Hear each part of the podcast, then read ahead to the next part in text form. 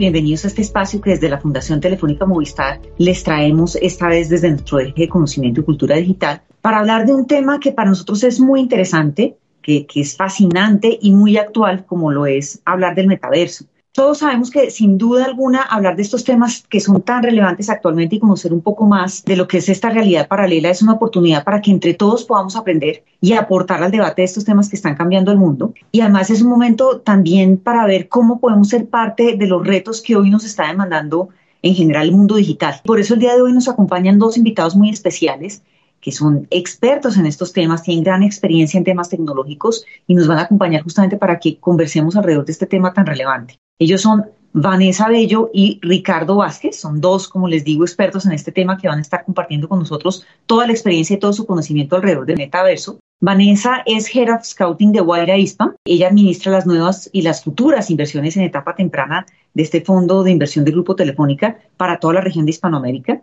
Es la encargada de analizar las oportunidades y la competencia del portafolio eh, Guaira. Ella comenzó su carrera en su empresa familiar de Bello Group y antes de unirse a Guaira, eh, fue Head of Investment de LEAP, un fondo de Venture Capital de San Francisco, y de GC Capital, un fondo mexicano en una etapa inicial. Se centró en aumentar la canalización de fondos de comercio electrónico, nuevas tecnologías y empresas fintech, y tiene el compromiso de seguir impulsando empresas dirigidas por mujeres, que para nosotros eso es muy importante, con gran impacto social y continúa también haciendo esta labor desde el, el cargo que tiene hoy en día en Guaira.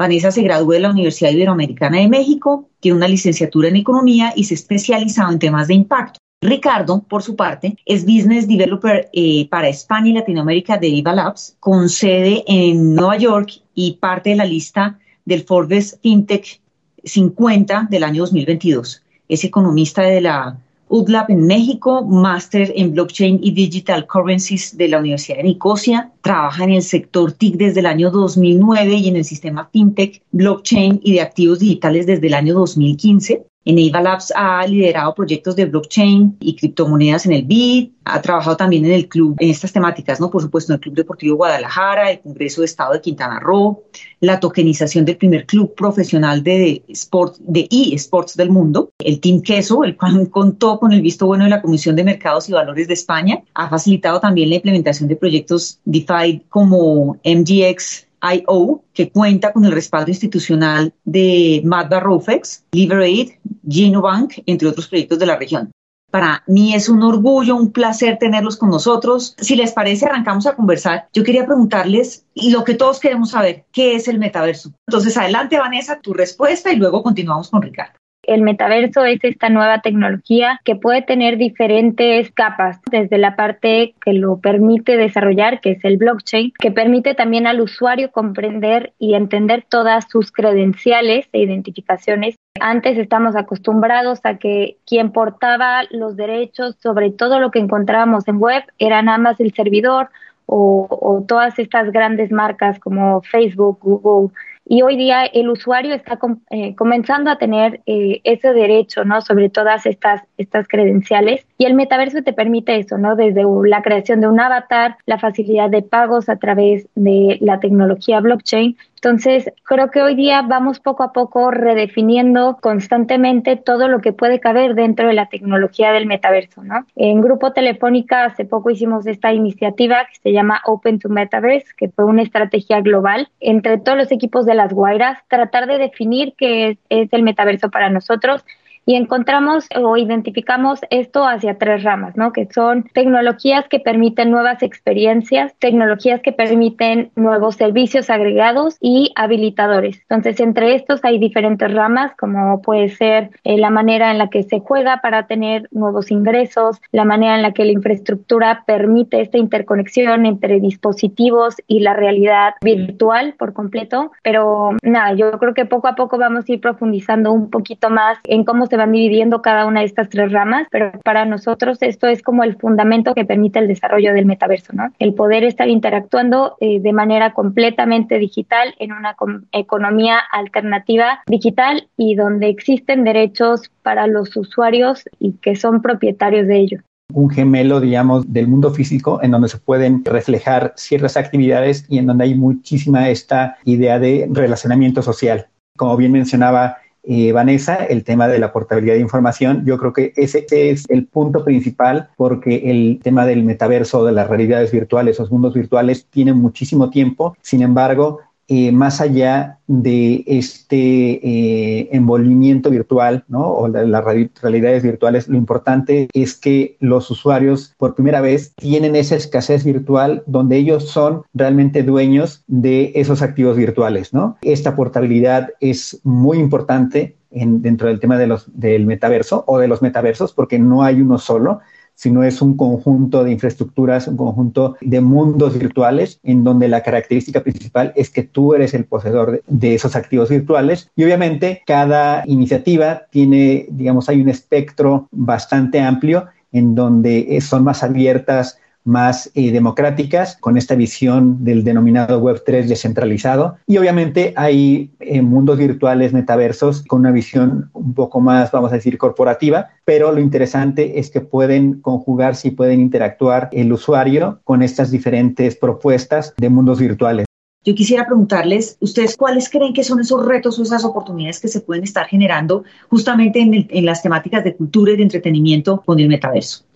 Definitivamente el tema de la cultura es algo que ya venía también, no es espontáneo. Veíamos cómo estas diversas guías virtuales empezaban a permear alrededor del mundo y los artistas fueron esta primera gran ola, adoptó el tema del metaverso, el tema de galerías virtuales, lo adoptaron de una manera muy, muy natural porque de repente se veían acotados en dónde poder exhibir sus obras. Y, fue muy agradable ver cómo en el último par de años artistas que no habían tenido una interacción con el mundo tecnológico así a grandes rasgos, y de repente adoptaron el tema de Web3, ¿no? Y los coleccionables digitales y los veías como creaban sus galerías virtuales para que la gente pudiera conocer sus obras, ¿no? Su arte digital, que de otra forma, sin el tema de la pandemia, hubiera sido muy difícil que se vieran incentivados hacia esa migración al mundo virtual, ¿no? Ahorita eh, cuestiones tan disruptivas como por ejemplo la Federación de Natación de Colombia ya va a entregar NFTs en lugar de trofeos físicos, ¿no? El tema del arte y la cultura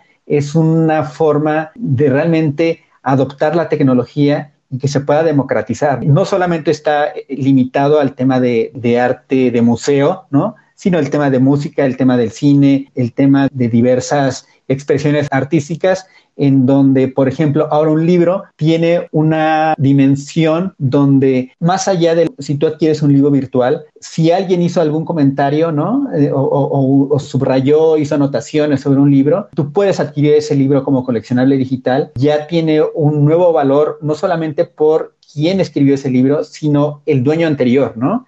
¿Te imaginas que me interesa mucho saber la perspectiva de Mónica sobre tecnologías disruptivas e hizo anotaciones sobre un libro que se vuelve un coleccionable digital y que se puede intercambiar sin intermediarios? Pues eso ya toma otra dimensión, ¿no? Entonces, el tema de la cultura realmente viene a adoptar la tecnología y viene a, plantear nuevas formas de interactuar, nuevas formas de compartir información que no eran, no eran viables. De acuerdo. Vanessa, sin duda alguna estoy completamente de acuerdo con, Ricardo, ¿no? Creo que este nuevo salto entre Web 2 y Web 3 nos da este acceso de manera mucho más democrática, sin intermediarios, a poder acceder a obras, a canciones y hacerlo parte de nuestras propias vidas, ¿no? Parte de, de una manera de ingresos hasta personales. Y nos permite también, por ejemplo, tener acceso a galerías de arte que tal vez para muchos sonaban impensables, poder ver pinturas que se exponen en Nueva York, en el MoMA, en París, y que hoy a través de nuestros propios dispositivos, a través de entrar en algún metaverso,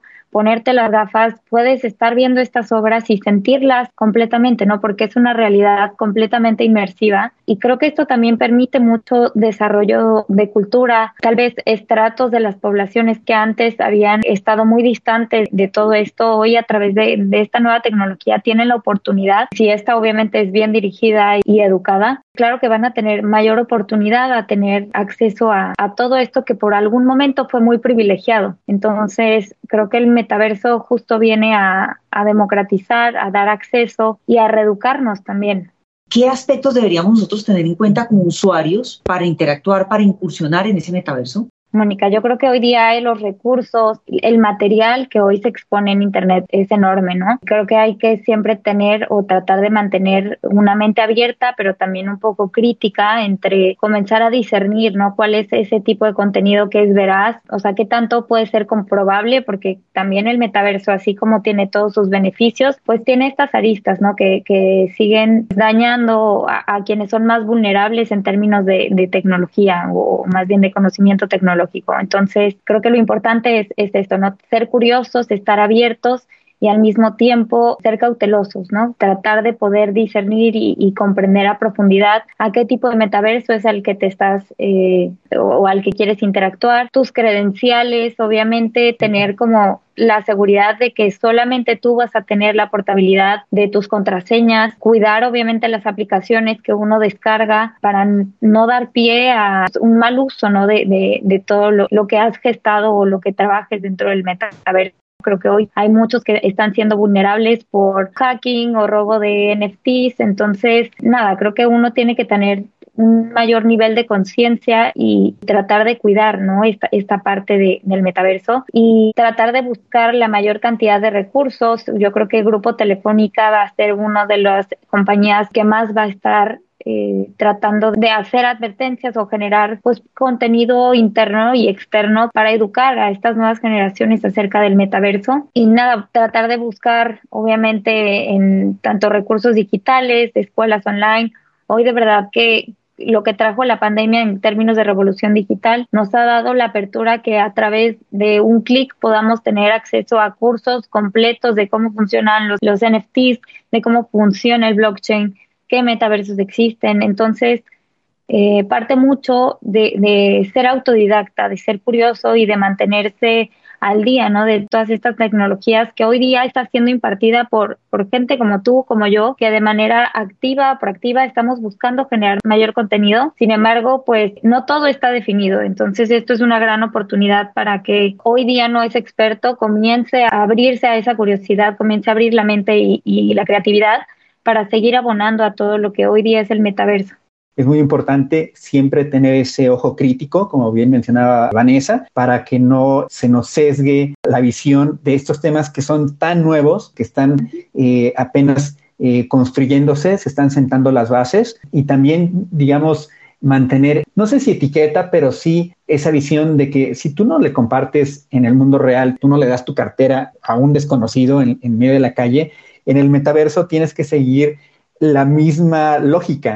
No le den clic a, links que te mande cualquier desconocido. Es ser críticos, ser eclécticos de la información que encontremos en Internet, ser celosos de nuestra información, no solamente relacionado con los activos virtuales, sino nuestra información personal, que por otra parte tengamos ese equilibrio con siempre buscar esa curiosidad, podamos hacer el mejor uso de las herramientas para que incluso podamos utilizarlas de una mejor manera es este equilibrio entre ser muy cuidadosos con nuestra información, lo que compartimos, a qué le damos clic, y por otra parte, mantener esta curiosidad en beneficio de nosotros mismos. Qué bueno, qué bueno, Ricardo. Muchas gracias. Vanessa, a ti también muchas gracias. Para la Fundación Telefónica Movistar en Colombia ha sido muy grato tenerlos a ustedes como invitados. A todos los invitamos a que nos sigan en las redes sociales de la Fundación Telefónica Movistar en Colombia. Espero que nos podamos ver de nuevo muy pronto. Les mando un abrazo muy grande. Si quieres saber más de Fundación Telefónica Movistar, ingresa a www.fundaciontelefónica.co o búscanos en nuestras redes sociales como arroba ftmovistarco.